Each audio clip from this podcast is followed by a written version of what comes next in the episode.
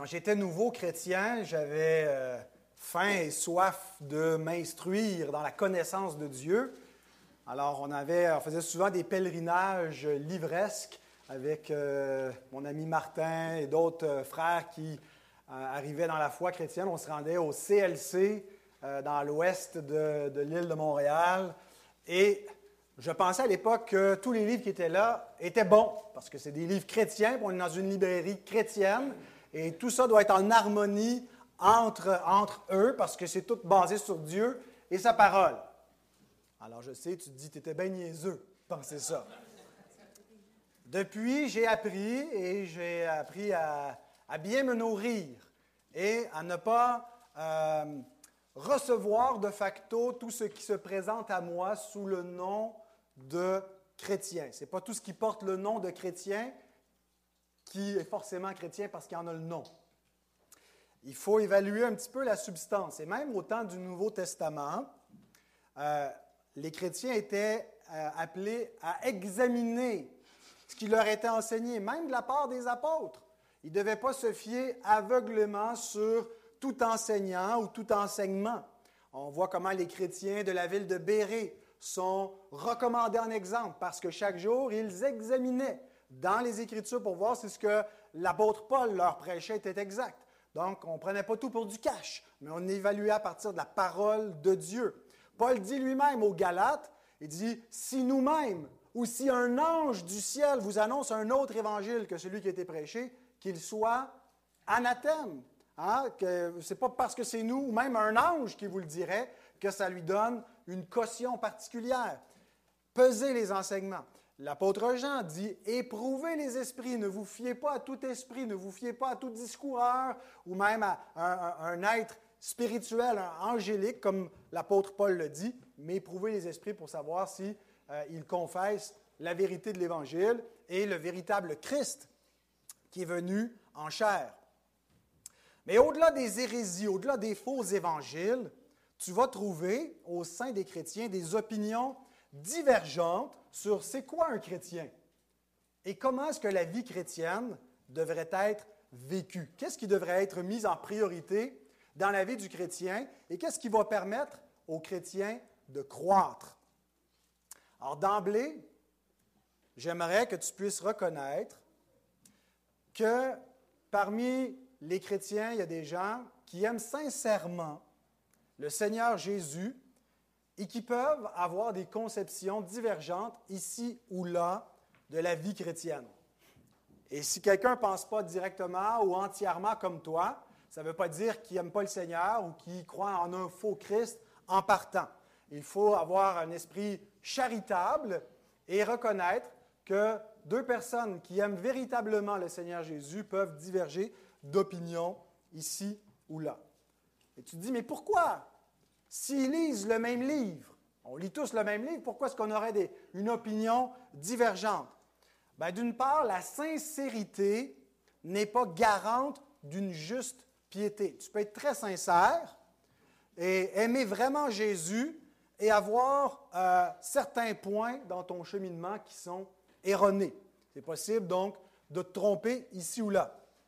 Mais une autre raison, c'est parce qu'il y a des questions qu'on dit adiaphorique. C'est un grand mot, tu peux l'écrire, qui vient du grec adiaphora, qui veut dire indifférent.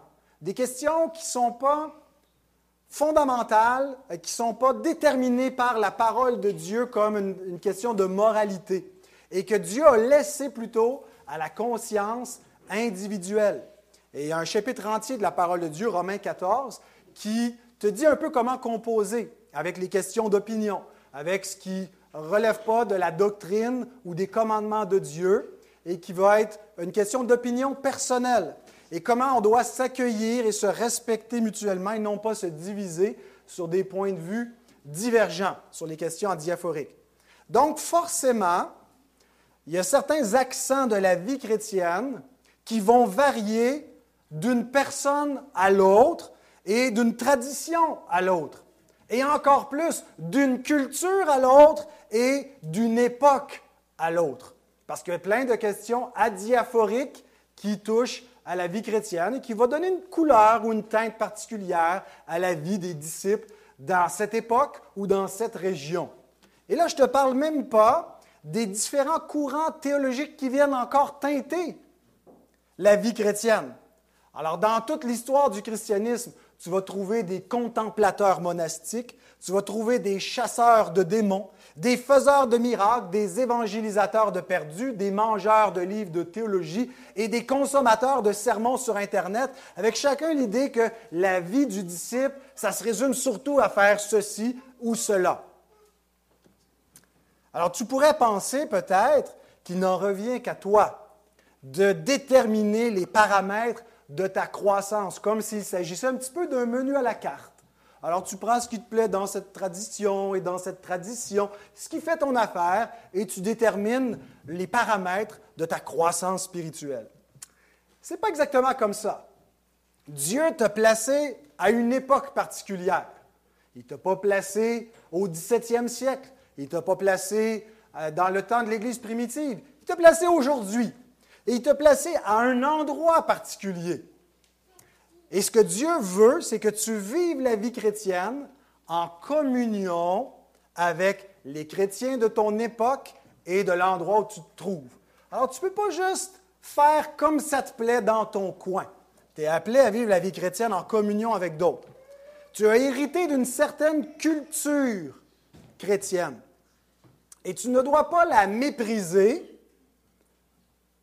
et tu ne dois pas non plus l'ériger en norme absolue en disant ça, c'est la version chrétienne authentique à laquelle tous les autres chrétiens du monde devraient se conformer. Tu dois être reconnaissant pour la culture chrétienne que tu as reçue et tu dois retenir ce qui est bon, ce qui est conforme à la parole de Dieu et chercher à améliorer ce qui peut être amélioré dans cette culture, pour paraphraser un petit peu ce que Paul dit concernant les prophéties. Observez toutes choses, retenez ce qui est bon. Il y aura peut-être des choses dans ta culture qui ne viennent pas de Dieu, certaines qui sont incompatibles avec la parole, d'autres pas. Peut-être qu'en cours de route, tu vas embrasser une autre tradition ou une autre confession chrétienne qui va t'amener à voir les choses différemment. Et ça peut être profitable de changer de confession. Moi-même, euh, j'ai en cours de route euh, développé d'autres confessions et j'ai changé de, confession de foi. Et de, n'ai pas tout changé, je suis pas sorti de la religion chrétienne, de la foi chrétienne, mais avec certaines particularités, des choses qui se sont précisées. C'est important, si tu fais un tel changement, que tu le fasses pour les bonnes raisons, et ça peut être profitable. Alors, aujourd'hui, on va euh, regarder la croissance, ta croissance Il y a tellement de facettes dans la croissance que forcément, on va en laisser plusieurs de côté. Et je vais peut-être oublier des éléments importants. Alors, en début de semaine, je me disais, mais de quoi je vais parler exactement? J'avais le thème de la croissance, mais qu'est-ce que je vais prioriser? Et quel texte surtout je vais prendre? Et il y a un texte que j'ai décidé, que j'ai retenu, qui nous montre ce que les premiers chrétiens ont mis en pratique dans la vie chrétienne. Et le but de lire ce texte-là, ce n'est pas de reproduire point par point comment ils ont vécu. On vient de dire qu'il y a un élément qui est contextuel, qui est personnalisé, qui est d'une époque euh, et, qui pouvait être aussi pour les premiers chrétiens, pas forcément normatif pour toutes les autres époques. Hein. Il se passe des événements dans le livre des Actes qui sont uniques, qui ne vont pas forcément se répéter. Mais on regarde ces premiers chrétiens pour tirer quelques principes pour la vie chrétienne de façon plus générale, qui pourraient être des principes universels pour l'ensemble des croyants. Alors ce texte, on voit, c'est dans Acte 2, les versets 37 à 47. Après donc que des personnes se soient converties en entendant la prédication de l'Évangile, qu'est-ce qu'ils ont priorisé? Je t'invite à te lever. On va lire Acte 2, 37 à 47.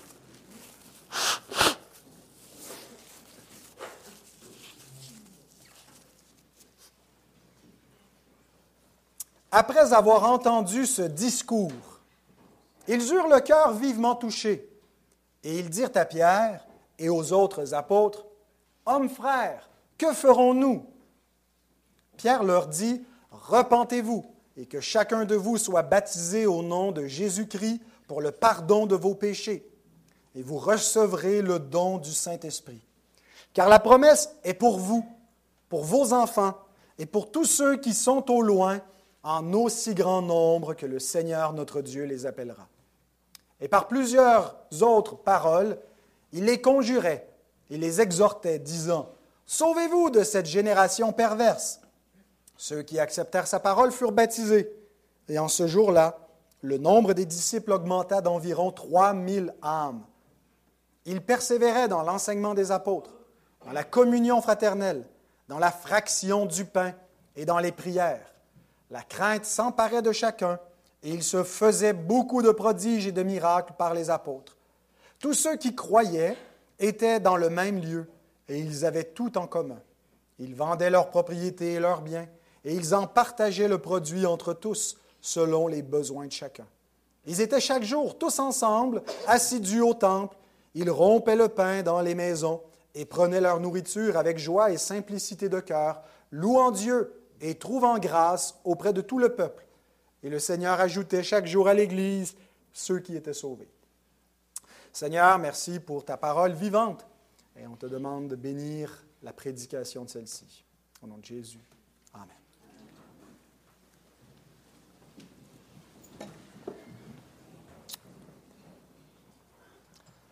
Alors, je ne ferai pas une exposition complète de ce passage. Je vais me concentrer sur certains points seulement et en laisser d'autres de côté pour tirer des grands principes pour la vie chrétienne. Remarque qu'il y a beaucoup de verbes à l'imparfait, parce que ça nous dit pas seulement des activités ponctuelles, mais continuelles, qui ont une durée, qui caractérisaient la vie des premiers disciples sur la durée.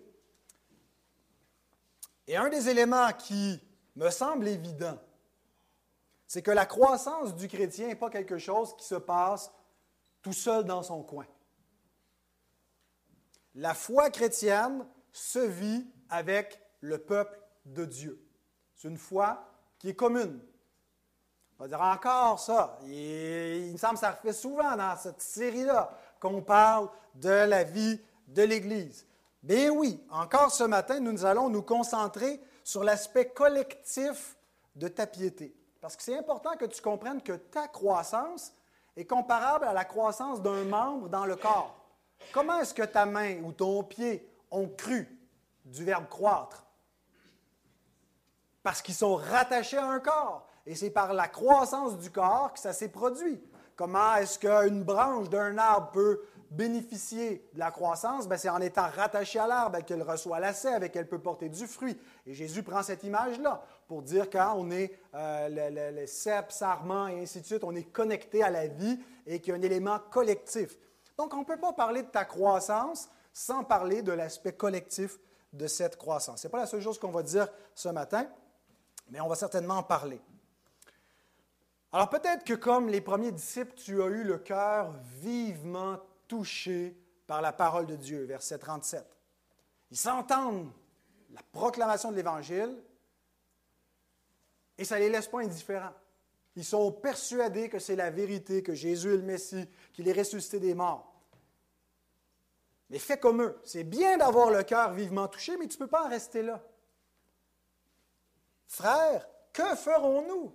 Alors tu dois te poser cette question. Maintenant que j'ai été touché par la parole de Dieu, que dois-je faire? C'est quoi la prochaine étape? Et dans la parole de Dieu, Dieu te commande de croître.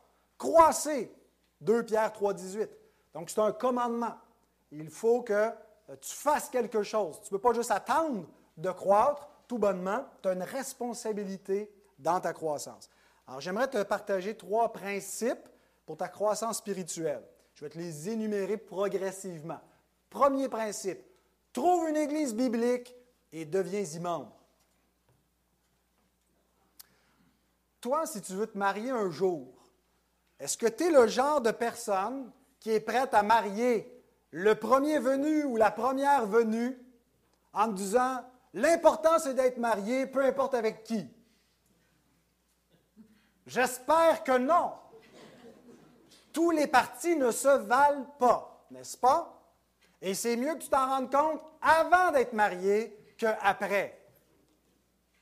De la même façon, toutes les églises ne se valent pas. Avant de faire alliance avec l'une d'entre elles, voici quelques critères pour bien choisir. Maintenant, je ne parle pas à vous qui êtes membres ici, vous avez déjà trouvé la meilleure. Mais peut-être que certains d'entre vous, éventuellement, allaient déménager et devraient recommencer à en trouver une autre. Alors, ça va vous être utile. Je parle pour vous qui écoutez à la maison, qui vous cherchez peut-être une église, ou vous qui n'êtes pas membre. Voici quelques critères. D'abord, j'aimerais te rappeler quelque chose. C'est peut-être euh, pas absolument essentiel de le faire, mais je pense qu'à une ère euh, hyper technologique comme la nôtre, c'est important que tu le saches. Une église virtuelle n'est pas une vraie église. Si le seul contact que tu as avec ton église, c'est un contact virtuel, tu n'as pas une vie d'église réelle, tu as une vie d'église virtuelle. Si ton église fait de la web diffusion, c'est super. Si elle te permet de participer à des réunions à distance en Zoom ou des choses comme ça, c'est très bien. Mais si ta vie d'église est limitée à la voie numérique, tu n'as pas de vie d'église. Alors, qu'est-ce qui t'empêche d'en avoir une? Est-ce que c'est parce qu'il n'y a pas d'église à proximité, que tu dois te trouver une église à l'autre bout de la planète et que tu participes euh, par le web? Alors, dans ce cas-là, considère la possibilité de déménager.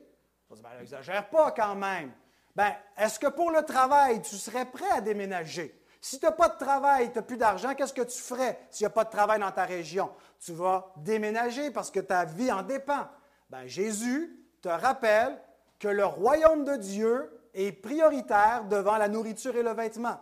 Cherche premièrement le royaume de Dieu et sa justice. Inquiète-toi pas de ce que tu vas manger, de quoi tu vas être vêtu ou où tu vas être logé. Dieu s'occupe de ça. Toi, mets en priorité le royaume. Je ne pense pas qu'il soit exagéré de déménager pour te joindre à une bonne église s'il n'y en a pas à proximité.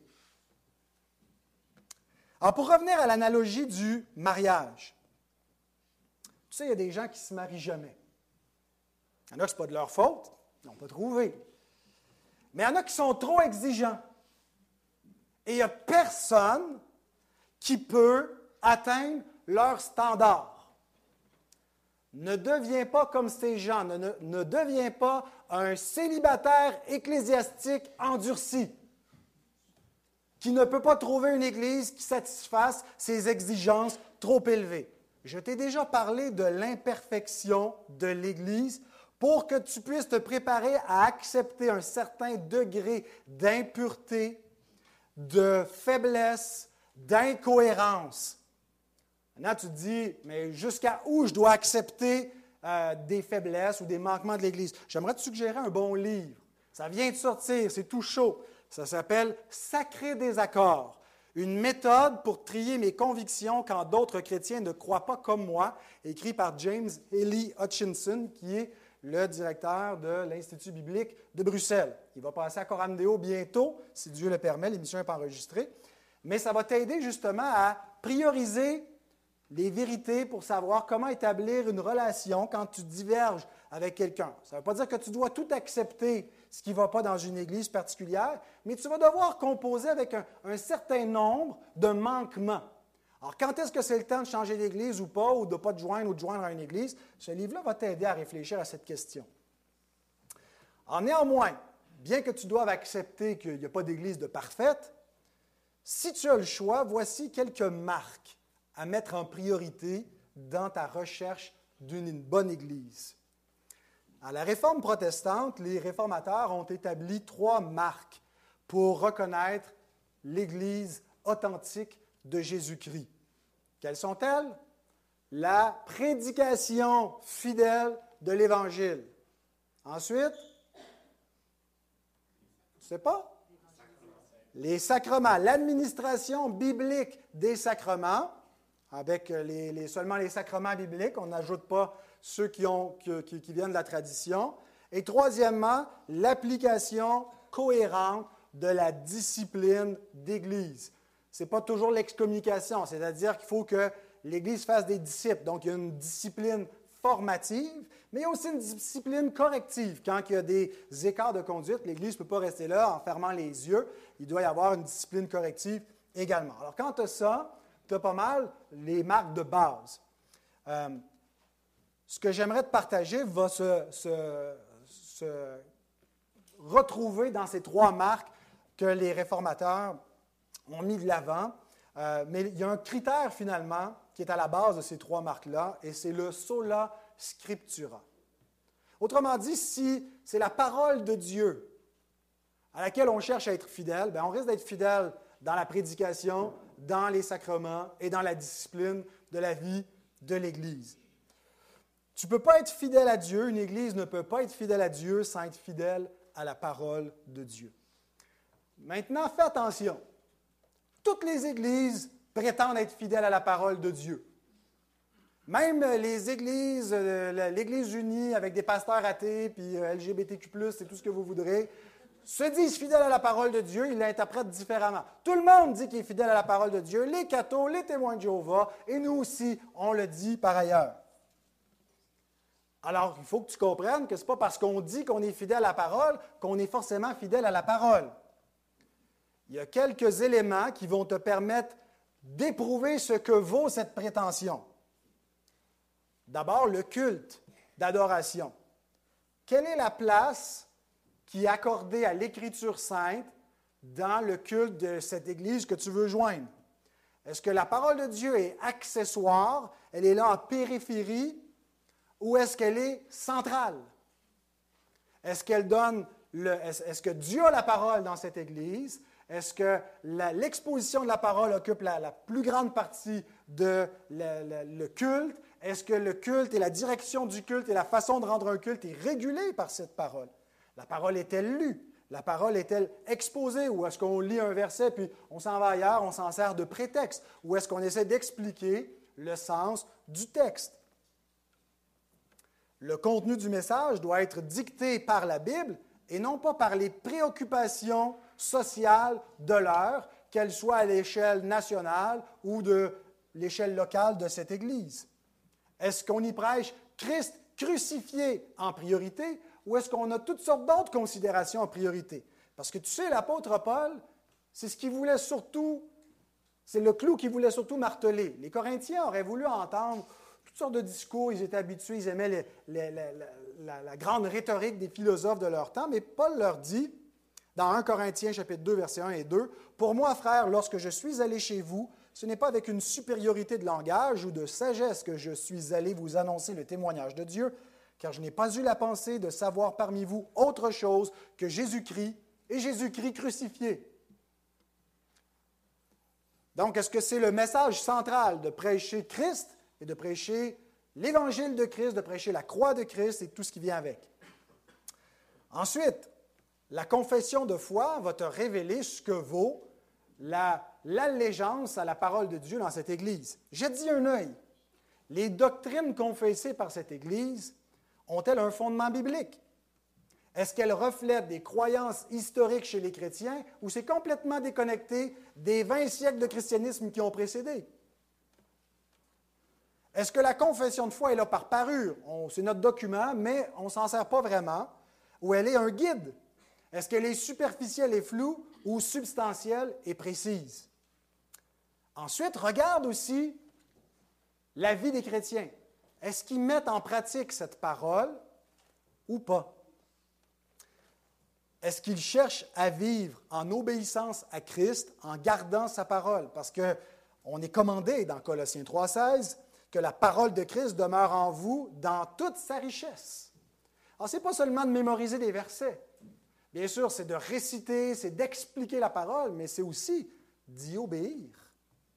Alors ça, c'est sûr que tu ne peux pas le savoir du premier coup d'œil juste en visitant une fois l'Église, c'est avec un peu plus de temps que tu vas apprendre à observer si vraiment les gens sont attachés à la parole de Dieu. Mais c'est un signe indéniable pour reconnaître les vrais disciples de Christ. Jean 8, 30, 31, Jésus parlait ainsi, euh, alors, et plusieurs ont cru en lui, et il dit aux Juifs qui avaient cru en lui, Si vous demeurez dans ma parole, vous êtes vraiment mes disciples. Alors, quel est le signe a des vrais disciples de Jésus? Ben, c'est qu'ils gardent la parole de Jésus. il demeure dans sa parole. Est-ce que cette Église-là cherche à demeurer dans la parole? Maintenant, il y a des endroits où les chrétiens le font, mais avec une espèce de, surveillance euh, qui, ressemble à de l'oppression réciproque. On swatch les uns les autres. Et ça, c'est stressant. Et là, tu as peut-être plus affaire à une espèce de secte bibliciste qu'à une Église qui cherche vraiment, avec bienveillance, à s'encourager les uns les autres à marcher en obéissance à Christ. Parce que Jésus rajoute dans le même évangile, chapitre 13, verset 35, que tous reconnaîtront que vous êtes mes disciples si vous avez de l'amour les uns pour les autres. Pas si on est en train de se méfier et de s'épier, mais si avec bienveillance, on s'encourage à garder la parole de Christ. Et on s'aide à le faire. S'il y en a un qui tombe, euh, on ne lui garoche pas des roches. On essaie de le relever avec douceur. Est-ce que donc cette Église, non seulement les frères et les sœurs sont soumis à Christ en obéissant à sa parole, mais soumis les uns aux autres? Il n'y a pas une attitude euh, d'arrogance ou de refus d'être redevable à autrui, mais qu'on est prêt à se rendre serviteur et redevable les uns aux autres. Et est-ce que cette Église elle-même est redevable à d'autres Églises? Ou est-ce qu'elle est refermée sur elle-même, elle ne veut pas rendre de compte à personne? Ça peut être inquiétant. Est-ce qu'elle est en communion avec d'autres églises bibliques? Donc, quand une église est soumise à la parole, toutes les marques d'une bonne église vont s'en suivre organiquement.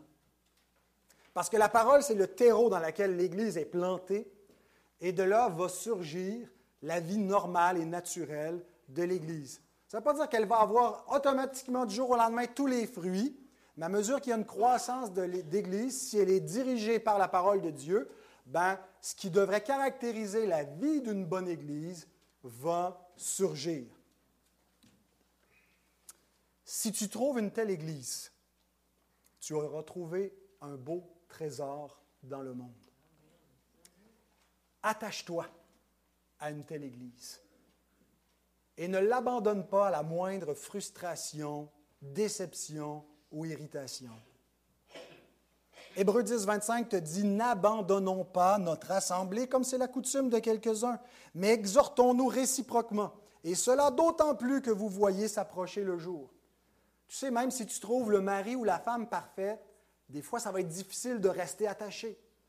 Tu dois persévérer, il y aura des difficultés. Pense pas que parce que tu as trouvé une bonne église, que ça va toujours être facile. Ça va t'exiger de toi des efforts par moment, de l'abnégation et de la persévérance. Fais-le. N'abandonne pas. Ne sois pas seulement un spectateur dans cette église. Viens pas juste t'asseoir pour consommer des exhortations, des messages. Sois un membre actif au sein du corps de Christ. Et pour devenir membre, tu vas devoir être baptisé. Et pour pouvoir être baptisé, ben, l'Église doit s'assurer que tu as véritablement accueilli la parole de Dieu dans ta vie, en soumettant toute ta vie à la parole de Dieu. Regarde le verset 41 à nouveau de Acte 2. Ceux qui acceptèrent sa parole furent baptisés. Qui a été baptisé? Ceux qui ont accepté sa parole. Comment est-ce qu'on voit que quelqu'un a accepté la parole de Dieu? Ce n'est pas juste parce qu'il le dit. C'est parce que sa profession de foi est crédible par sa manière de vivre. Donc ça, ça, ça semble être fait rapidement, mais l'Église doit prendre un certain temps pour observer ta vie, voir si vraiment tu es un disciple avant de te baptiser. Ça ne veut pas dire qu'elle doit prendre 20 ans, mais un petit laps de temps pour t'enseigner la parole de Dieu et s'assurer que tu accueilles cette parole et que tu veux la garder.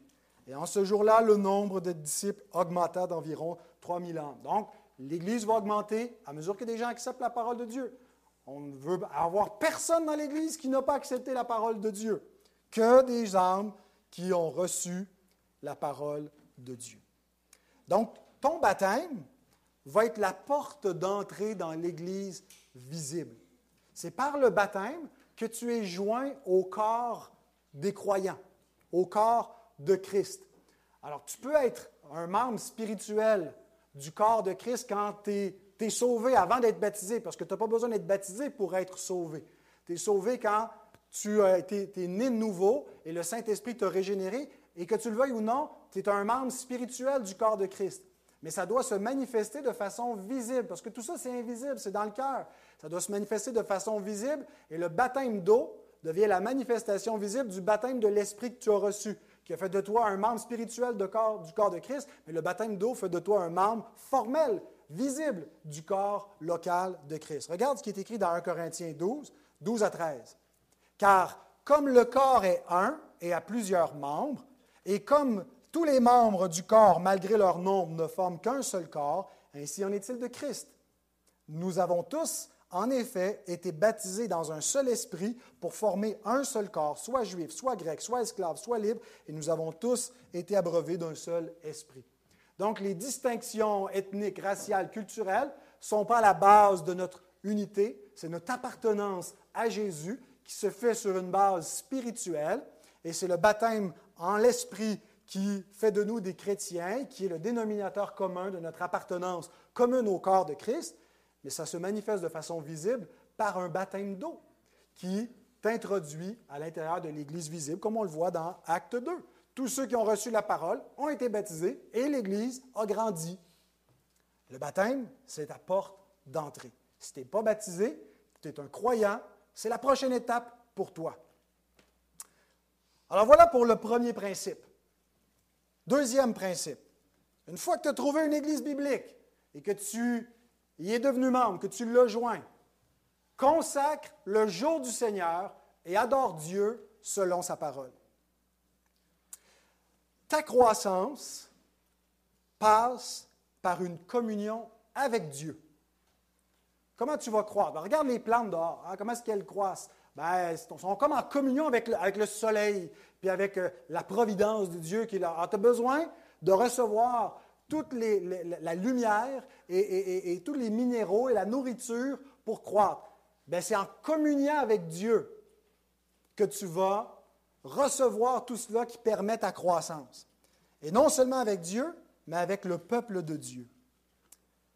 Le culte d'adoration est la partie centrale de ta communion avec Dieu. Alors, il y a beaucoup de choses qui pourraient être dites sur l'adoration. Il y a des livres complets sur l'adoration qui sont écrits. Mais un des éléments importants, autant dans l'Ancien que dans le Nouveau Testament, c'est qu'il y a un jour précis qui est consacré à l'adoration. Alors fais tout ton possible, non seulement pour aller à l'église le dimanche matin, mais pour mettre à part l'entièreté du jour du Seigneur. Ce jour ne t'appartient pas. Ah non? Il est qui? C'est le jour du Seigneur. Il y en a six qui sont à toi. C'est pas pire. Tu as six jours qui t'appartiennent. Mais il y en a un qui n'est pas à toi. C'est le jour du Seigneur. L'expression vient de la parole de Dieu, vient pas des, des, chrétiens euh, du temps de Constantin. On la retrouve dans Apocalypse 1.10. Le jour du Seigneur.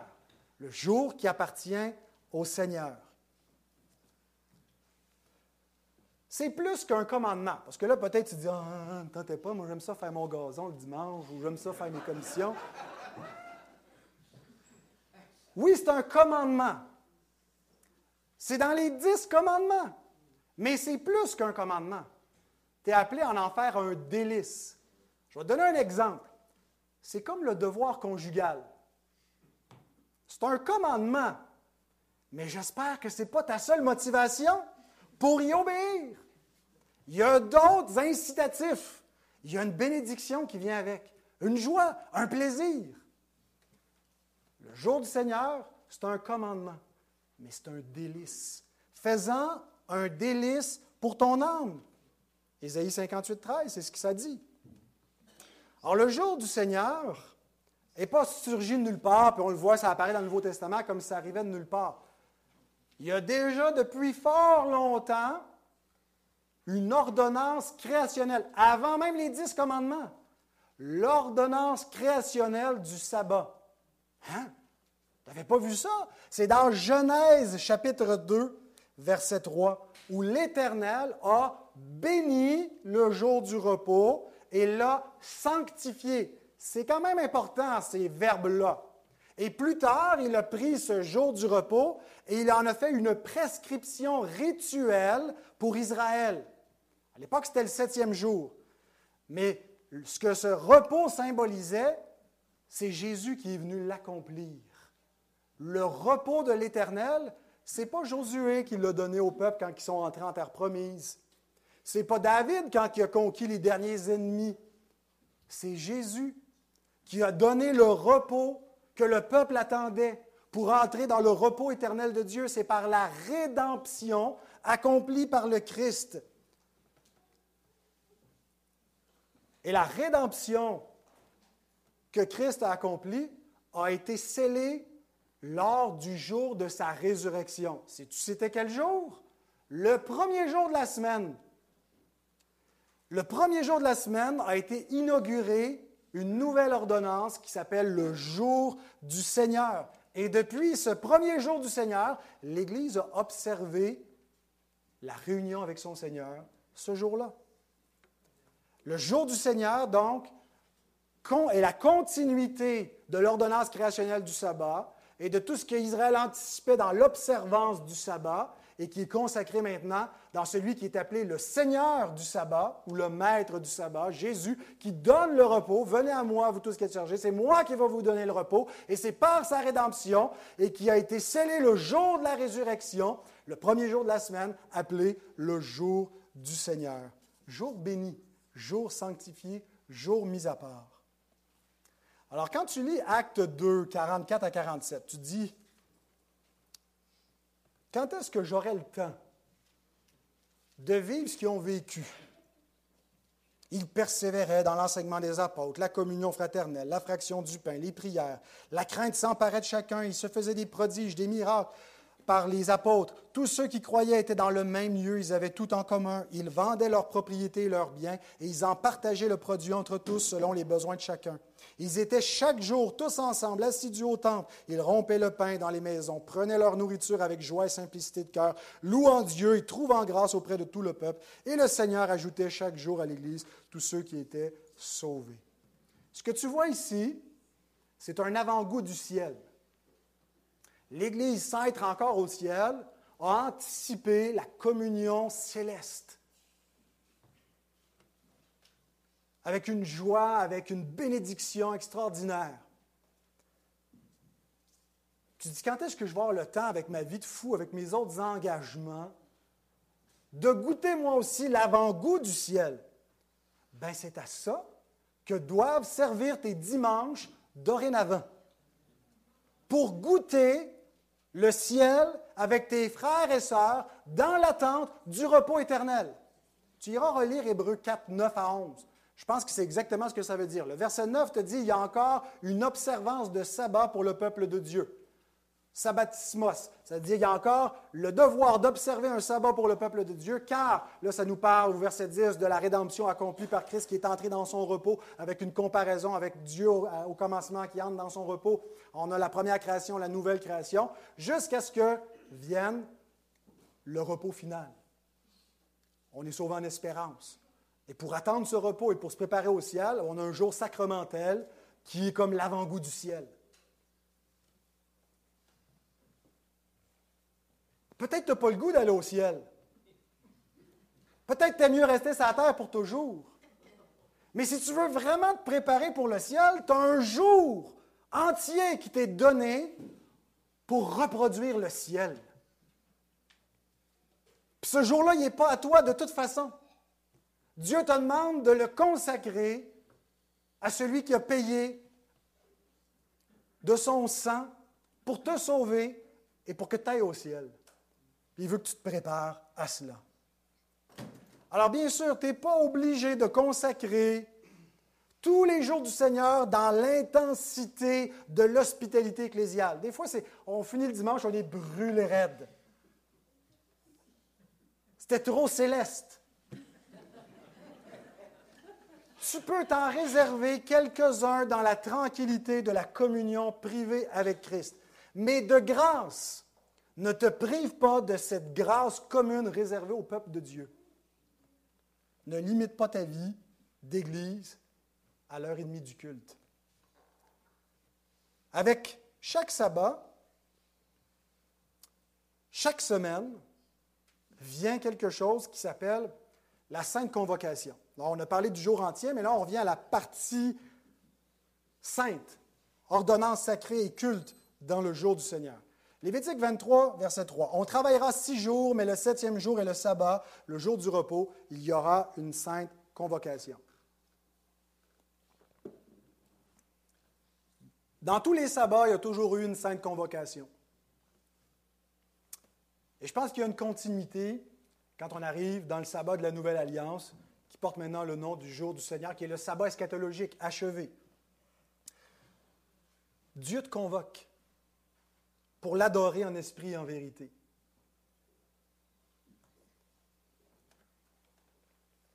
Venir donc au culte, ce n'est pas euh, premièrement toi qui prends l'initiative. Tu réponds à une invitation. C'est Dieu qui te convoque.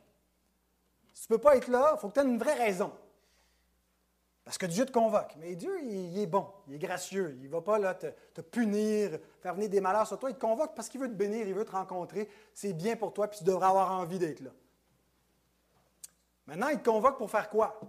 Pour lui rendre un culte. Alors, comment ça devrait se passer?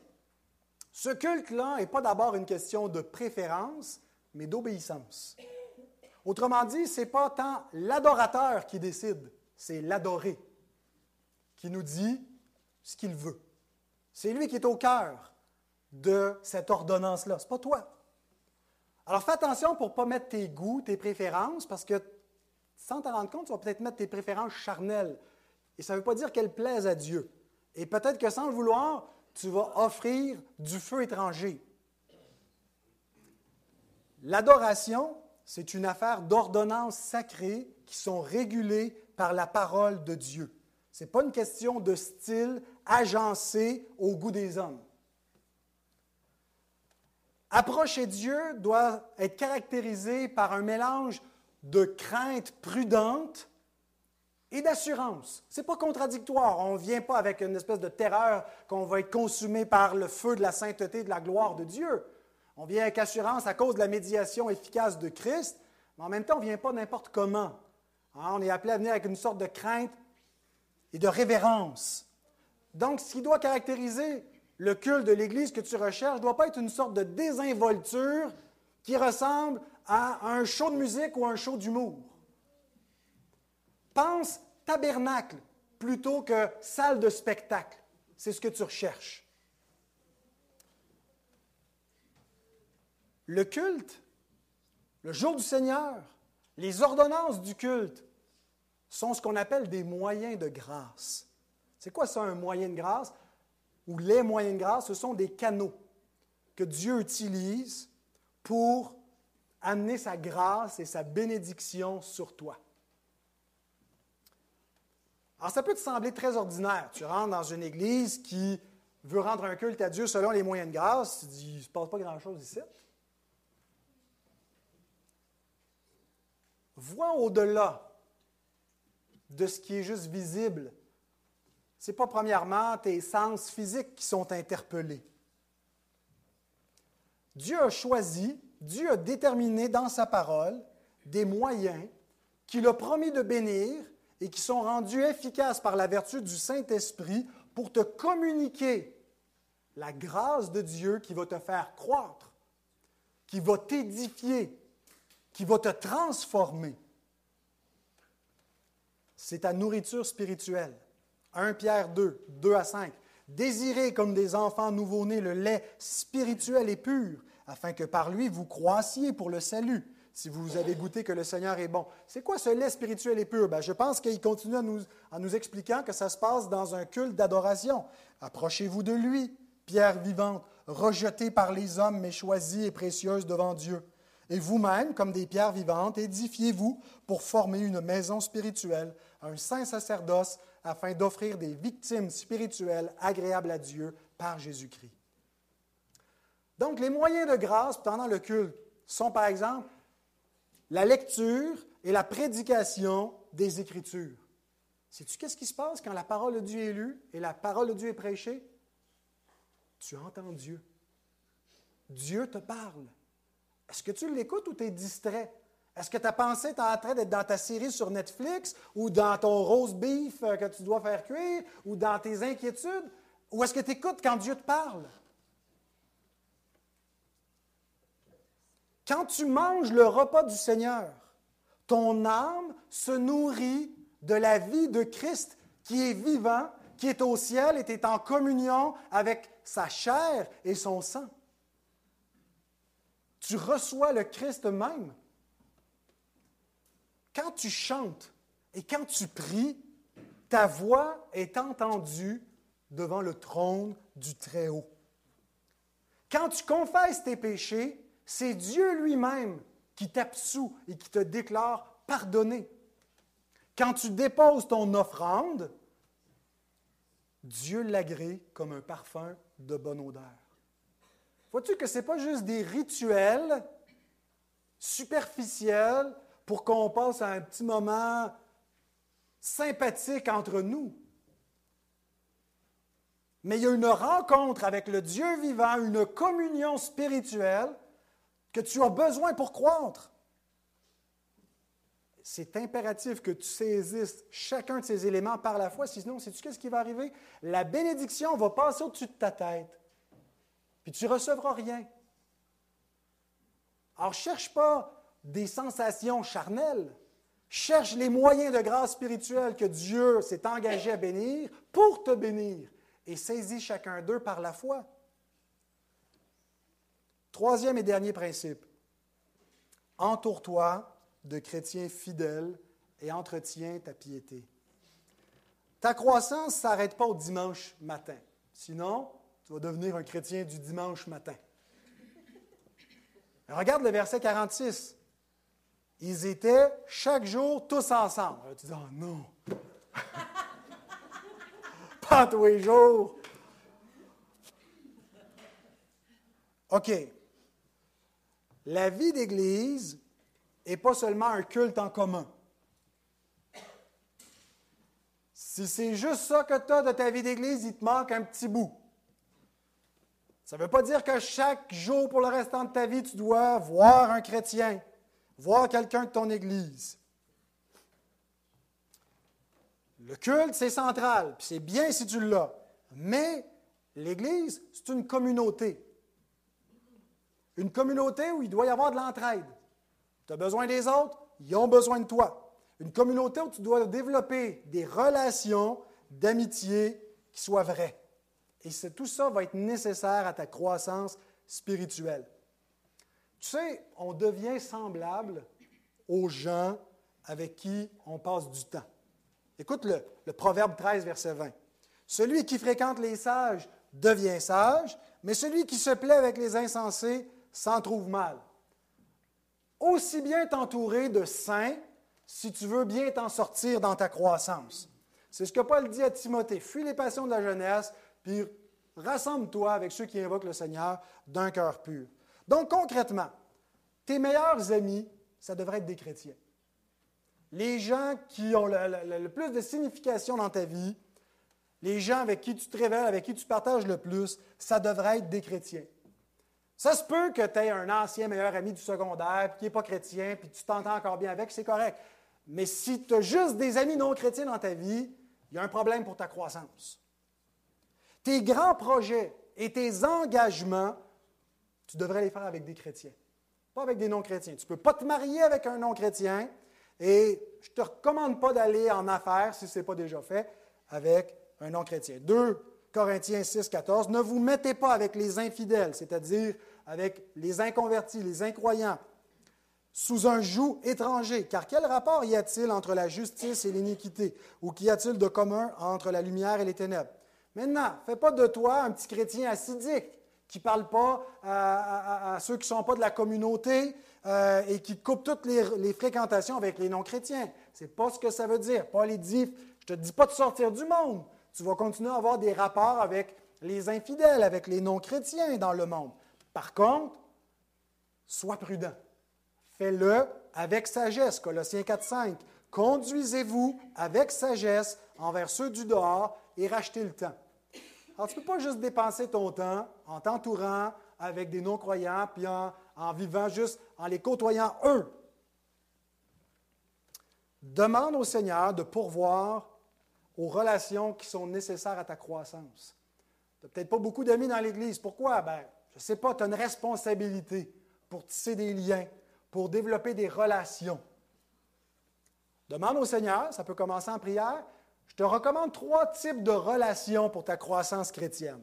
Ça te prend des mentors, des gens qui vont être tes modèles, des gens qui vont pouvoir te conseiller, vont pouvoir répondre à tes questions. Ça fait peut-être, ils ont plus d'ancienneté que toi dans la vie chrétienne. Ils peuvent t'aider. Ça te prend des vis-à-vis, des gens avec qui tu peux développer un rapport de redevabilité, des gens à qui tu peux te confesser, à qui tu peux te confier et qui réciproquement vont le faire avec toi. Et ça te prend d'autres disciples à qui tu peux transmettre ce que tu as appris. Ce que tu as reçu de moi, dit Paul à Timothée, confie-le des hommes fidèles qui sont capables d'enseigner aussi à d'autres. C'est surtout pour le, ministère, mais je pense qu'il y a un principe ici qui peut être bien. Euh, quand ça fait un certain temps que tu es croyant, ben, essaie d'accompagner les nouveaux croyants. Sois proactif pour susciter ces relations. Peut-être tu dis oui, ce serait bien, ce serait bien, puis tu le sais dans le fond de ta tête que tu ne feras rien avec ça. Puis ça me fait de la peine. Parce que je le sais, qu'il y en a parmi vous qui n'ont aucun désir pour ces relations-là. Ça ne leur dit rien. Mais je me réjouis parce que je sais qu'il y en a qui soupirent après cela. Et c'est ça qui devrait être ton cas, si tu veux vraiment croître dans la vie chrétienne. Je termine avec ta piété personnelle. On a beaucoup parlé de ta relation avec le corps. Prends chaque jour un temps de recueillement seul avec Dieu ou en plus petit groupe, peut-être avec euh, ton conjoint, ta conjointe, un ami ou ta famille, mais un temps de recueillement avec Dieu. Ça peut être 15 minutes, ça peut être une heure, ça peut être deux heures, ça peut être en commençant ta journée, ça peut être en finissant ta journée. Mais écoute ce que Jésus te dit, Matthieu 6, 6. Mais quand tu pries, entre dans ta chambre, ferme la porte et prie ton Père qui est là dans le lieu secret, et ton Père qui voit dans le secret te le rendra.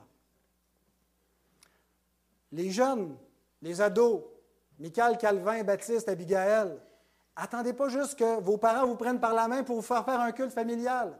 Prenez chaque jour un temps seul avec Dieu.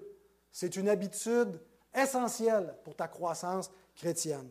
Peut-être tu trouves ça dur parce que tu tu es, déconcentré, euh, tu n'as pas la, foi assez ferme pour euh, avoir l'assurance que Dieu est là, mais il est là dans le secret.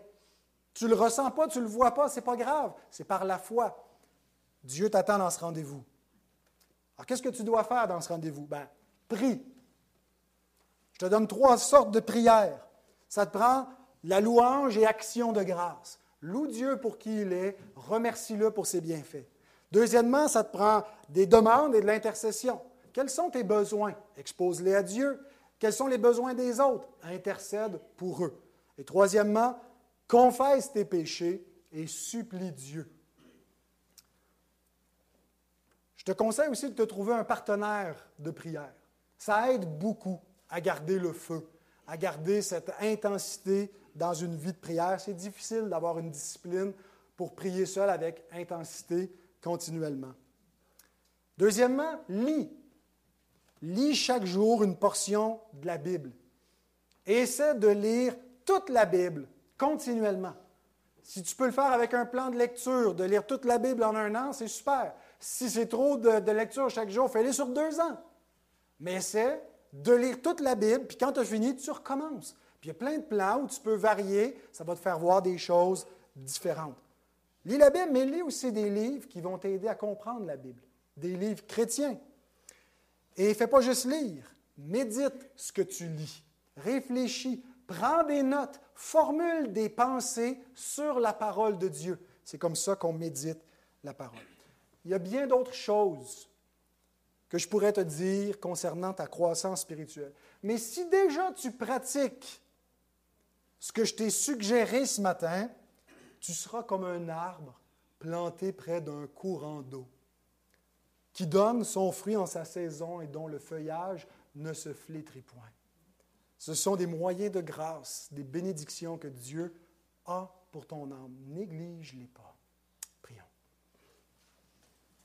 Seigneur, merci pour ta parole, pour l'exemple des premiers chrétiens qui euh, ont communié ensemble, communié avec toi, ont pris les moyens de grâce, sont réunis en Église, ont persévéré dans ta parole.